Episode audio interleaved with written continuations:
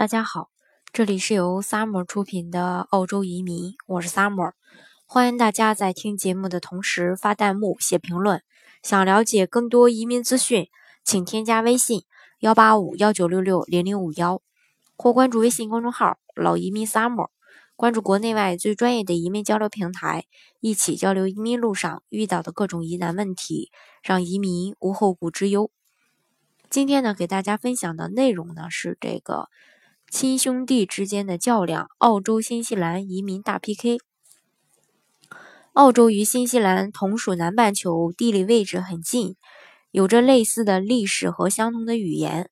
两国的渊源呢很深，以前呢是英国的殖民地，都曾有英国人的后裔建立，都是高度发达的国家。澳洲呢把新西兰当成自己一个小兄弟一样，关系像极了一家人。不过呢。嗯，今天给大家做一下这个澳洲和新西兰两个国家投资移民呃项目的一个对比。首先呢，先说一下两国的国情对比。澳洲的国土面积将近有七百六十九万平方公里，人口呢大概有两千四百万，而新西兰呢也就是近二十七万平方公里，人口呢是四百六十四万。经济呢就是澳洲全球排名第十二。人均 GDP 呢近七万美元，嗯，而新西兰呢全球排名是第二十四，人均 GDP 是四点七六万美元。环境上呢，全球这个呃十大最居最就是最适合居住的这个城市中呢，澳大利亚呢有四个，而这个嗯新西兰呢只有这个奥克兰入榜。嗯，再说一下这个福利对比，澳洲和新西兰都是这个福利大国。总体上呢，澳洲的社会福利会略胜一筹，低收入者购药是这个二点六澳元封顶。从国家的整体情况来对比，澳洲在国家的经济实力和综合水平呢都是高于新西兰的。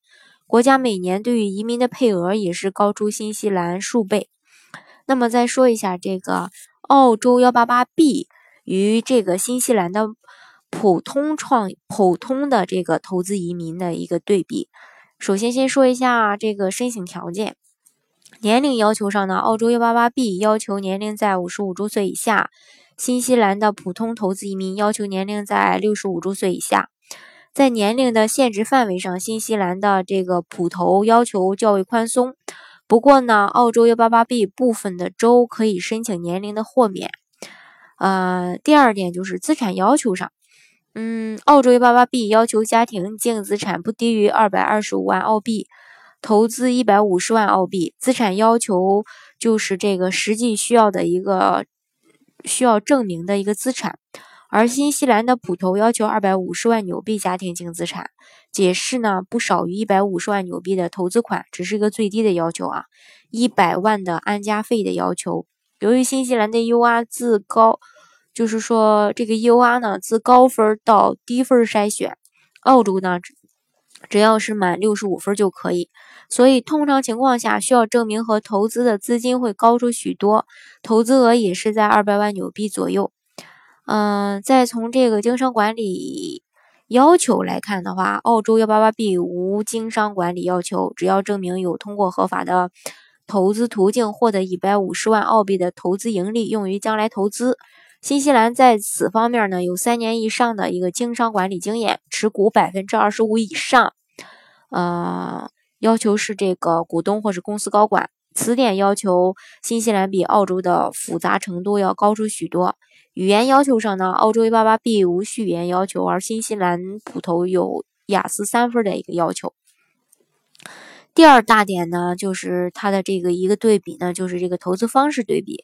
澳洲幺八八 B 呢，只需要投资一百五十万澳币到政府指定的三 A 级债券四年即可，安全稳定，每年还有百分之二的一个收益。新西兰的普投不可投资自用型房产和银行存款。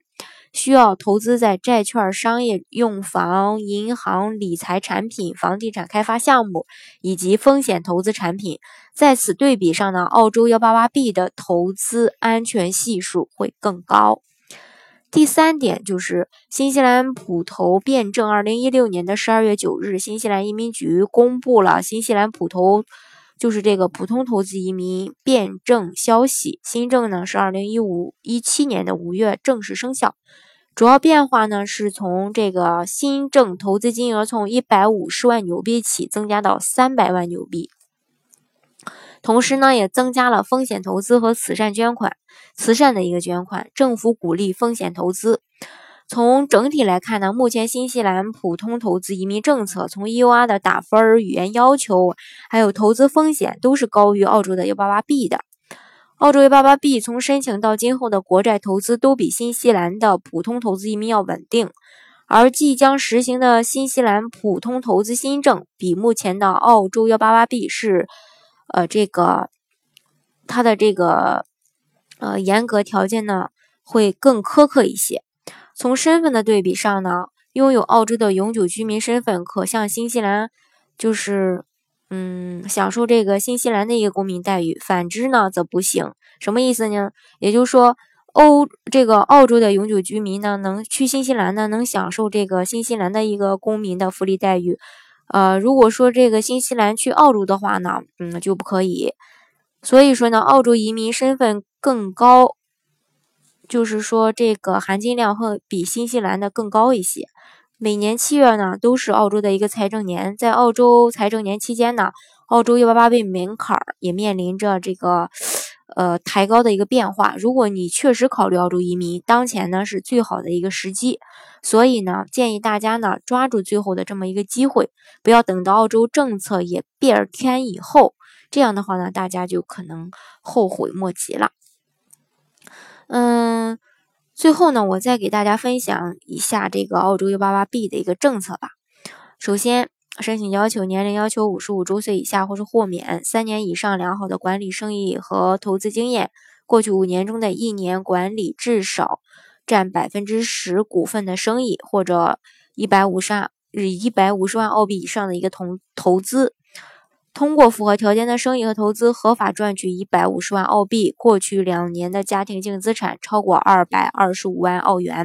投资一百五十万澳元购买认可的澳洲金融产品，打分达到六十五分以上就可以。好，以上呢就是我今天给大家对比的澳洲和新西兰移民的一个情况，主要是从这个投资移民来进行对比的。嗯，我想大家如果听我这么一说的话，可能对这个新西兰的一个普通投资移民吧，又有一个新的认识。嗯，个人来看啊，还是这个澳洲。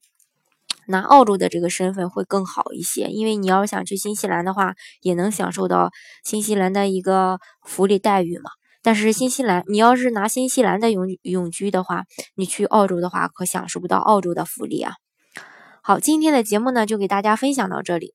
大家如果想具体的了解这两个国家的移民政策的话呢，嗯，欢迎大家添加我的微信幺八五幺九六六零零五幺来进行。